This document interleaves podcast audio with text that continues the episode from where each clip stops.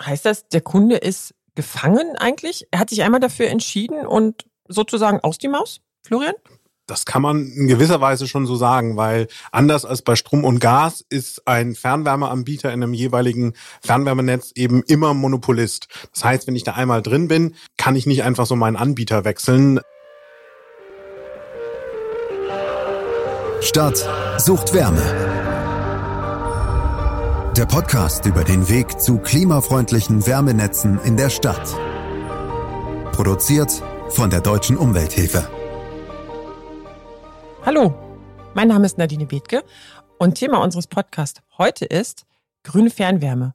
Ein Kundenfavorit? Fragezeichen? Hallo zusammen. Die Zukunft der Fernwärme muss grün sein. Das haben wir in den letzten Folgen gelernt. Doch reicht das aus, um auch einen Kunden, eine Kundin zufriedenzustellen? Ist Fernwärme denn eigentlich bei den Verbrauchern und Verbraucherinnen beliebt? Ich habe mir zwei Gäste eingeladen, die wissen das. Mit mir im Studio heute sind Florian Munder vom VZBV und Judith Grünert von der DUH. Erzählt mal, wer ihr seid. Florian, wer bist du?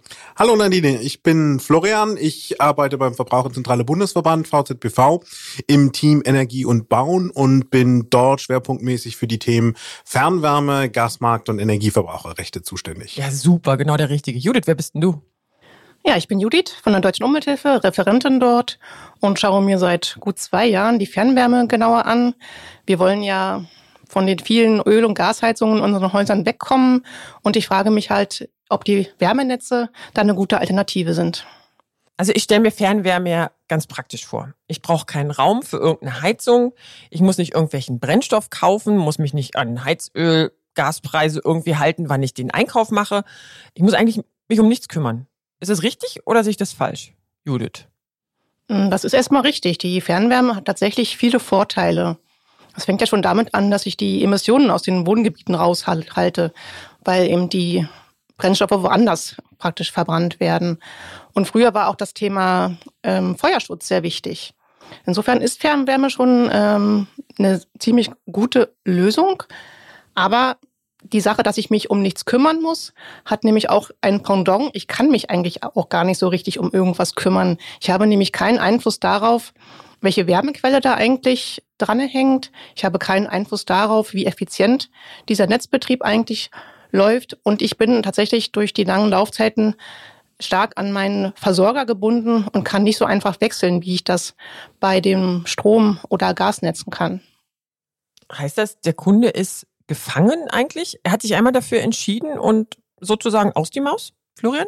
Das kann man in gewisser Weise schon so sagen, weil anders als bei Strom und Gas ist ein Fernwärmeanbieter in einem jeweiligen Fernwärmenetz eben immer Monopolist. Das heißt, wenn ich da einmal drin bin, ähm, kann ich nicht einfach so meinen Anbieter wechseln. Ähm, Judith hat es gerade gesagt, die Verträge laufen relativ lange.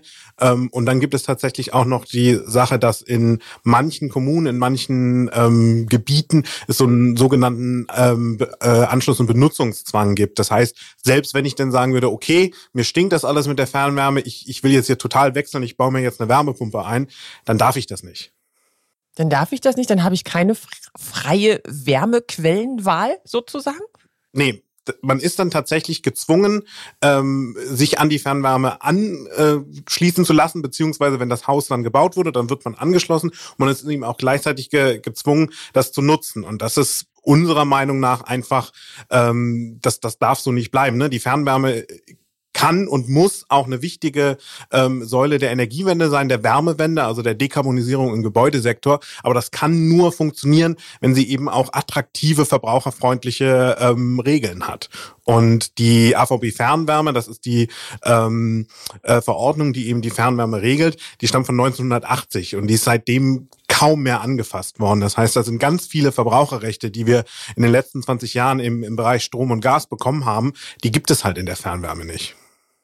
Das heißt aber letztlich 1980 die AB AVB Fernwärme. Oh, AVB Fernwärme von 1980. Okay, das ist letztes Jahrhundert. Wer hat denn da verschlafen, mal irgendwie da, da rein zu grätschen? Ist das die Politik? Oder hätten die Verbraucher auf die Barrikaden gehen müssen? Wie seht ihr das? Judith. Meiner Meinung nach wäre das Aufgabe der Politik gewesen, da genauso wie bei den Strom- und Gasnetzen ordentliche Verbraucherschutzrechte zu formulieren. Warum das nicht passiert ist, kann ich nicht sagen. Einerseits ist die Lobby, glaube ich, relativ stark, der Fernwärmeversorger. Andererseits waren die Wärmenetze auch einfach nicht so im Fokus in den letzten Jahren. Und das ändert sich aber jetzt, weil sie eben als ähm, wichtige, wichtige Lösung auch für die Energiewende gesehen werden. Florian, du nickst. Ja, das ist schon so. Also man muss fairerweise dazu sagen, dass Fernwärme schon ein bisschen anders funktioniert als Strom und Gas, weil es halt in einem Netz nicht einfach die Möglichkeit gibt, die Fernwärme dann woanders zu verkaufen. Wenn also der Kunde sagt, ich, ich möchte nicht mehr, ich, ich, ich wechsle wohin, gibt es ähm, für den Fernwärmeunternehmen nicht die Möglichkeit, woanders dann einfach sein Gas oder seinen Strom zu verkaufen, weil die halt nicht miteinander verflochten sind. Das heißt, grundsätzlich ist, kann man, kann man das schon so ein bisschen nachvollziehen, dass da damals eben andere ähm, Regeln äh, gemacht wurden und, und man hat einfach dieses, dieses grundsätzliche Problem, dass, dass in jedem Netz halt immer ein Monopolist ist und das ist in gewisser Weise auch ein natürliches Monopol. Aber das, finde ich, entbindet die Politik auch nicht, so wie Judith gesagt hat, da einfach auch jetzt ähm, mehr Wettbewerb reinzubringen und, und eben halt auch diese, ähm, ja, diese, diese uralt Regeln mal ein bisschen zu modernisieren und ähm, anzupassen an die neuen Realitäten. Insbesondere, ähm, wenn jetzt halt auch die Fernwärme noch deutlich ausgebaut werden soll. Im Moment ist es so, ungefähr 14 Prozent der Haushalte in Deutschland ähm, nutzen die Fernwärme. Das ist, ähm, es ist nicht gleichmäßig verteilt. Man hat einerseits ähm, einen sehr starken Unterschied zwischen Stadt und Land. Also Fernwärme ist eben in Ballungsgebieten ähm, stark. Und dann gibt es auch noch einen Unterschied, dass das in, in Nord- und Ostdeutschland größer ist äh, als jetzt im, im Süden und im Westen. Ähm, aber grundsätzlich, ähm, wenn wir über die Wärmewende reden, tauchen da ja eigentlich zwei Technologien auf, auf die sich alle mehr oder weniger einigen können und wo alle sagen, das sind hier die die die zwei großen ähm, Bausteine, die wir nutzen können. Das ist halt einerseits die Wärmepumpe für die Ein- und Zweifamilienhäuser und die Fernwärme für die ähm, verdichteten ähm, Mehrfamilienhäusergebiete. Das heißt also, jeder siebte Haushalt, bei 14 Prozent, jeder siebte Haushalt ungefähr, ist jetzt an die Fernwärme angeschlossen. Und wir brauchen aber letztlich den Weg dahin, das Meer. Okay, haben wir das geklärt. Was mich aber noch interessieren würde, ist, ihr habt jetzt beschrieben, ich bin eigentlich ein gefangener Kunde. Ich komme da eigentlich nicht so richtig raus, wenn ich in so einem Fernwärmesystem mit drin bin. Was sind denn noch so Mängel? Weil die Frage war ja, ist die grüne Fernwärme oder kann die grüne Fernwärme ein Kundenfavorit werden? Was sind da noch so Mängel? Was meckern die Verbraucher und Verbraucherinnen? Also bei uns, bei den Verbraucherzentralen kommen regelmäßig Leute, ähm, die sich, die unzufrieden sind mit der Fernwärme. Ähm, und ein ganz wichtiger Punkt ist eben die mangelnde Transparenz. Ähm, bei Strom und bei Gas, da kriege ich eine Rechnung ähm, und da kann ich relativ leicht sehen, okay, ähm, das ist mein äh, Grundpreis, das ist mein Arbeitspreis, das ist leicht nachzuvollziehen, wie dann eben die Rechnung entsteht. Und bei Fernwärme ist es eben anders. Da gibt es recht komplizierte Formeln, ähm, über die eben berechnet wird, äh, wie der Preis sich bildet. Das ist das eine. Die muss man erstmal nachvollziehen können. Bis letzten Oktober mussten die noch überhaupt nicht mal veröffentlicht werden von den Unternehmen im Internet. Das ist jetzt anders geworden. Die, die müssen jetzt ähm, veröffentlicht werden. Aber oftmals ist es trotzdem sehr, sehr schwierig, das nachzuvollziehen. Und im Rahmen dieser Formeln wird dann auch eben immer automatisch der Preis angepasst. Also beispielsweise ähm, Fernwärme wird zum großen Teil auch von durch durch durch Gas eben äh, befeuert und wenn sich dann eben der Gaspreis ändert, ähm, der ist in dieser Formel mit drin, dann geht auch eben mein Fernwärmepreis mit hoch.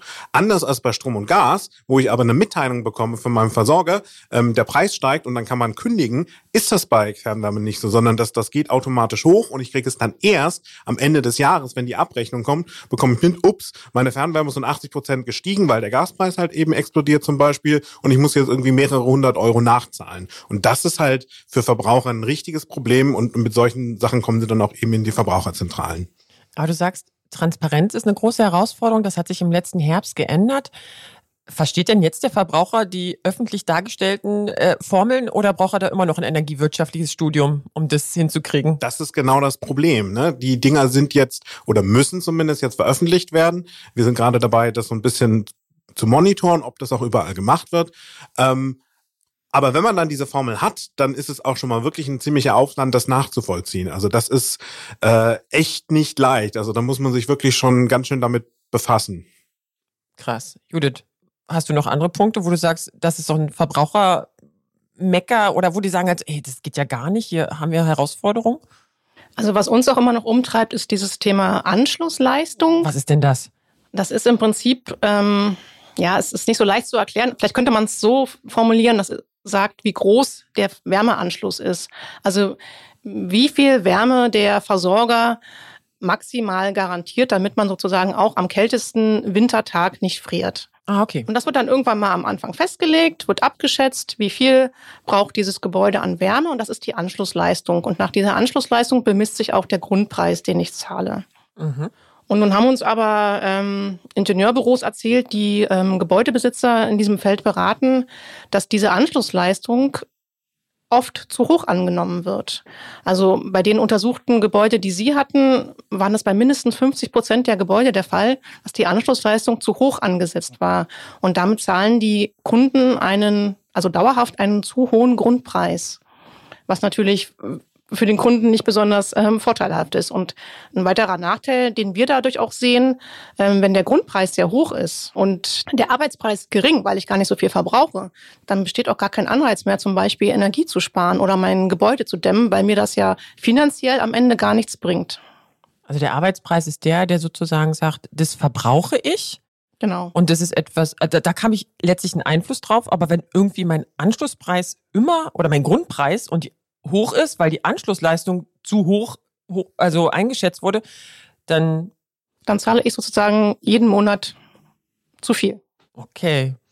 Okay. Und die, der, der Betroffene, der kann da nicht drauf einwirken oder, oder der kann nicht nachrechnen oder der kann das nicht nachvollziehen, wie diese Anschlussleistung zustande gekommen ist. Der muss sich darauf verlassen, was irgendwann mal geschätzt oder festgelegt wurde. Also selber kann man das tatsächlich, glaube ich, nicht. Man braucht da schon jemanden, der ähm, ja, von Gebäude, Wärme, Gebäudetechnik eine Ahnung hat und der das sozusagen nachrechnen kann.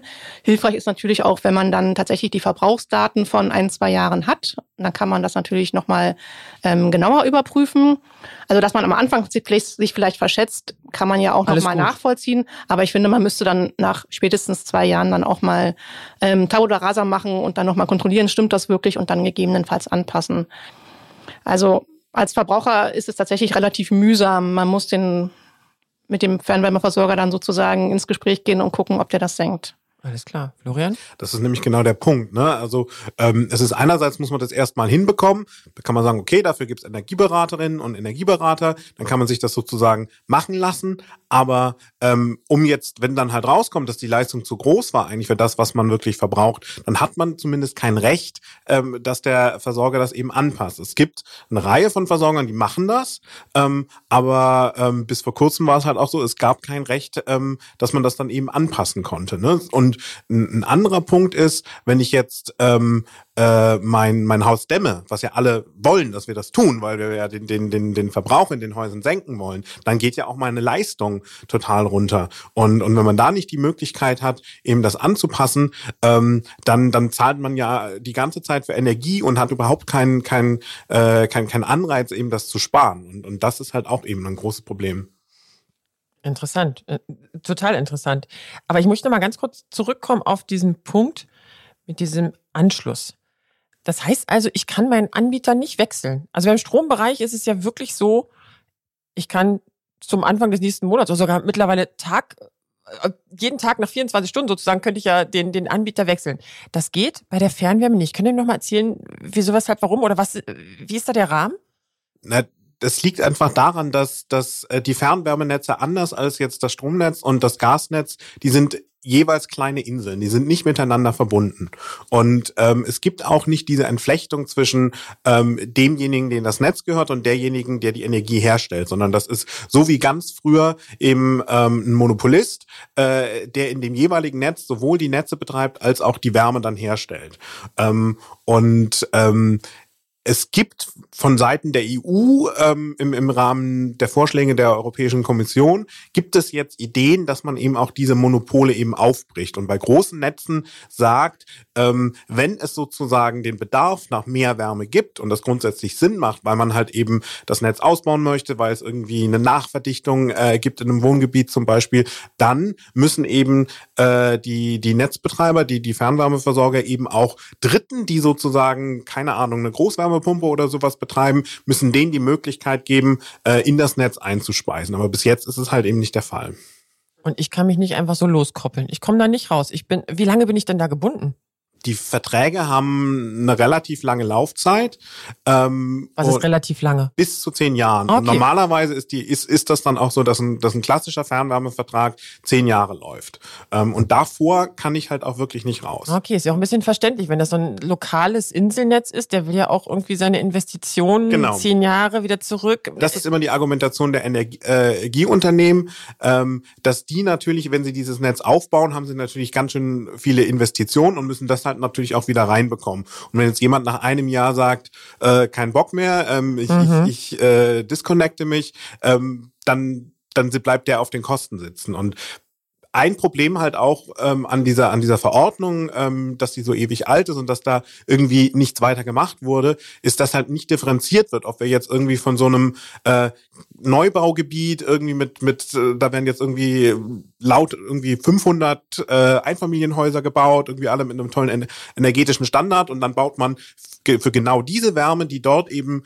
äh, gebraucht wird, baut man dann so ein kleines BHKW, ähm, das dann irgendwie mit Holzhackschnitzel oder irgendwie sowas beheizt wird. Ähm, äh, und das ist natürlich eine viel kleinere Gruppe, auf die dann diese Gesamtinvestitionskosten ja. eben äh, äh, verteilt werden. Wenn ich jetzt aber in so einem riesengroßen Netz bin, wie beispielsweise das Berliner Fernwärmenetz, da macht es ja dann letztendlich keinen Unterschied, ob jetzt jemand irgendwie äh, nach irgendwie ein paar Jahren irgendwie rein oder raus geht ins Netz, weil, weil das ist dann halt deutlich näher an der Logik von so einem Gasnetz zum Beispiel dran. Ja, okay.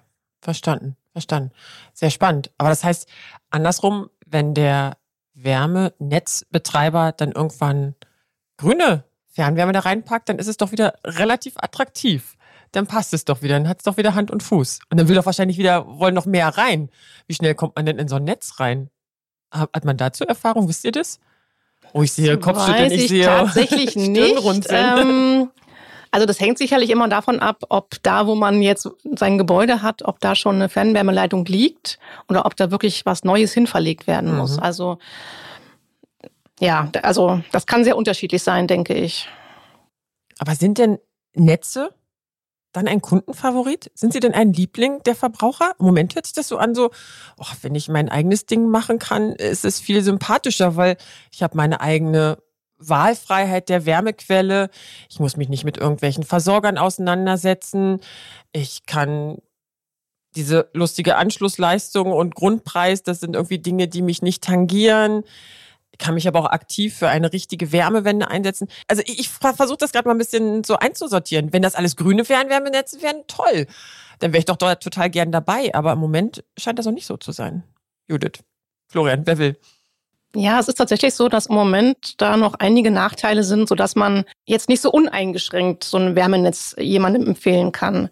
Und eigentlich würde man das gerne tun, denn wir wissen ja, dass wir diese Wärmenetze irgendwie brauchen. In dicht besiedelten Gebieten wird es schwierig, irgendwie eine Wärmepumpe einzubauen. Und was fällt einem dann noch als Alternative ein, wenn man von Gas und Öl weg möchte? Dann muss es eigentlich das Wärmenetz sein. Und insofern ähm, ist gar nicht die Frage sozusagen, ob es attraktiv ist oder nicht, sondern die Frage ist, wie kriegen wir es attraktiv? Mhm. Und wer ist wir? Wer, wer muss das denn attraktiv machen? Also was muss ich denn genau ändern? Einerseits muss die Politik jetzt die Rahmenbedingungen schaffen, ähm, damit eben einerseits ähm, die Fernwärme auch wirklich grün werden kann. Ne? Das ist das ist das, was die Industrie sagt. Wir würden ja gerne auch irgendwie ähm, Großwärmepumpen, industrielle Abwärme, solche Quellen eben nutzen, um um eben die, die, die ähm, das äh, das Gas und die Kohle eben zu ersetzen. Und da wird es sicherlich auch nicht ohne Fördermittel eben gehen. Das ist das eine. Ähm, und das andere ist aber eben, dass man auch ähm, ja, wie du gesagt hast, dass für die für die äh, Kundinnen und Kunden auch attraktiv macht und, und ihnen nicht das Gefühl geben, sie sind halt irgendwie, sie sind gefangene Kunden, sondern sie sind, sind, sind da gerne in diesem System drin. Und das geht halt nicht äh, ohne ein hohes Level an Verbraucherschutz. Okay. Und der Klimaschutz? Greift der denn auch, wenn wir Verbraucherschutz ordentlich machen? Geht das Hand in Hand? Es geht tatsächlich Hand in Hand, ja. Es muss Hand in Hand gehen. Okay. Zum Thema, was sich ändern muss, hätte ich auch noch einen Punkt. Ähm, als Deutsche Umwelthilfe sehen wir auch, dass da doch eine stärkere staatliche Kontrolle bei diesen Wärmenetzen erfolgen muss. Wir haben ja bei den Gasnetzen und den Stromleitungen haben wir ja die Zuständigkeit der Bundesnetzagentur. Die schaut da ganz genau drauf. Das Sie ist bei den Wärmenetzen nicht? Genau, da ist es nicht. Da, oh. Genau. Da ist im Prinzip gar keine staatliche Zuständigkeit. Und das ist eben genau das Problem für den Verbraucher, weil er bei allen Problemen letztendlich alleingelassen ist. Er kann natürlich irgendwie zivilrechtlich irgendwas einklagen, aber wenn das jeder Einzelne machen muss, kann man sich vorstellen, wie schwierig und anstrengend das ist. Und insofern plädieren wir dafür, dass es da doch eine stärkere staatliche Aufsicht gibt, die da ein bisschen genauer auf die Preise und auch auf den effizienten Netzbetrieb schaut und ähm, auch mehr Vorgaben macht, zum Beispiel, wie klimafreundlich die Fernwärme werden muss. Also das heißt, die Bundesnetzagentur müsste eigentlich die Aufgabe als Regulierungsbehörde für die Wärmenetze auch übernehmen? Ja, oder oder eine Behörde, ne? Die die mhm. die Sache ist halt die, dass die die äh, die Fernwärmenetze sind ja nicht bundesweit, sondern die sind dann halt jeweils Ja, genau, weil du sagtest Inseln und Monopolisten genau, und genau. Das also das ist das deshalb ist die Frage, ob das jetzt irgendwie die Bundesnetzagentur sein äh, müsste oder oder halt eben eine Landeskartellbehörde ähm, oder eben auch eine neu geschaffene Behörde. Das ist ganz interessant. Ähm, auf Berliner Landesebene hat äh, die Regierung noch in der letzten Legislaturperiode tatsächlich da jetzt ähm, äh, im Zuge des äh, wie heißt es, Klimaschutzgesetz, glaube ich, oder, oder Energiegesetz, haben sie auch jetzt eine, eine Regulierung der Fernwärme eben äh, gestartet, wo tatsächlich eine neue Behörde geschaffen werden sollen, wo Vorgaben gemacht werden für ähm, den, den Anteil von erneuerbaren Energien und, und, und bestimmte Effizienzvorgaben. Also man kann das machen, wenn man will, von staatlicher Seite. Es gibt halt noch nicht so viele Vorbilder, ne? Also das ist jetzt Berlin hat da jetzt äh, ist da jetzt vorgeprescht und wir sind sehr gespannt, wie das läuft. Vielleicht kann man das ja als Blaupause nehmen, vielleicht muss man sich auch noch was anderes überlegen, aber irgendwas muss da passieren. Gibt es Vorbilder im Ausland? Wisst ihr was? Also beispielsweise, ich denke mal an Dänemark mit ihrer Solarthermie und ihr, die haben ganz schön viel grüne Fernwärme schon drinne. Ist da was möglich, Florian? Die gelten so ein bisschen als, äh, als Vorbild. Allerdings ist es da meines Wissens auch so, dass ähm, ja, die Fernwärme ist sehr, sehr grün, aber es gibt dann trotzdem auch so Sachen wie einen Anschluss- und Benutzungszwang. Das heißt, die, man, okay. man ist dann da sozusagen, äh, wird zu seinem Glück gezwungen, so ein bisschen. Da ist noch manchmal der Vorteil, dass die oft ähm, genossenschaftlich organisiert sind. Mhm. Und ich glaube, das macht es dann wieder so ein bisschen attraktiver oder hebt ein bisschen diese, diesen Zwang so ein bisschen oder gleicht das so ein bisschen aus. Ähm, ja, aber es ist nicht so ohne weiteres auch auf Deutschland übertragbar. Also ich finde, das ist ein mega spannendes Thema. Da gibt es noch richtig viel zu tun. Ich glaube, sowohl der VZBV als die Deutsche Umwelthilfe können da noch richtig Arbeit reinstecken und werden auch noch Arbeit reinstecken aus Verbraucherschutzsicht und aus Klimaschutzsicht. Spannend. Ich bin noch nicht ganz überzeugt, muss ich ganz ehrlich sagen, dass die grüne Fernwärme jetzt ein Kundenfavorit werden kann. Ähm, sie kann es vielleicht peu à peu. Da gibt es noch viel zu tun. Ähm, was ich noch persönlich heute gelernt habe, in dieser wirklich ziemlich kurzen, aber knackigen Podcast-Folge ist, holt euch einen Energieberater ins Haus, sofern ihr einen da draußen auf dem Markt kriegt und checkt mal euren Grundpreis und diese Anschlussleistung, all diese komischen Dinge. Lasst es euch vielleicht auch mal gegenrechnen, diese wunderbaren Formeln, von denen Florian vorhin gesprochen hat, die eigentlich nur jemand mit einem energiewirtschaftlichen Ingenieurstudium äh, durchdringen kann. Äh, holt euch da ein bisschen Fachkunden ins Haus. Vielleicht ähm, könnt ihr auch so schon Energie sparen Anschlussleistung runterbringen, das ist auch eine Möglichkeit. Vielen herzlichen Dank, dass ihr da wart. Wie gesagt, kurz und knackig, aber sehr gehaltvoll. Vielen Dank für sehr die Einladung. Gerne. Ja, danke. Hat ja, Spaß gemacht. Super. Ihr Lieben, vergesst nicht, unseren Podcast zu teilen und zu abonnieren. Alle Infos wie immer auf www.duh.de slash podcast. Und Mensch, mit dieser Folge sind wir schon wieder am Ende unserer kleinen vierteiligen Staffel zu Fernwärme. Wir hoffen, es waren spannende Informationen für euch alle mit dabei und ihr habt genauso viel Spaß beim Zuhören und Lernen wie ich. Ohne Wärmenetze werden wir beim Heizen wohl kaum von Öl und Gas wegkommen. Das habe ich gelernt. Und Wärmenetze werden also auch in Zukunft ein Thema sein. Wir bleiben dran. Ich habe es gelernt, der VZBV genauso wie die DUH. Und wir greifen bei Bedarf auch wieder die Themen in einem Podcast auf. Bleibt uns treu. Ihr seid dann bestimmt wieder mit dabei. Bis dahin. Ciao, ciao. Das war Stadt sucht Wärme der Podcast über Fernwärme und Klimaschutz. Weitere Informationen rund um das Thema Fernwärme und die Energiewende im Allgemeinen finden Sie auf www.duh.de.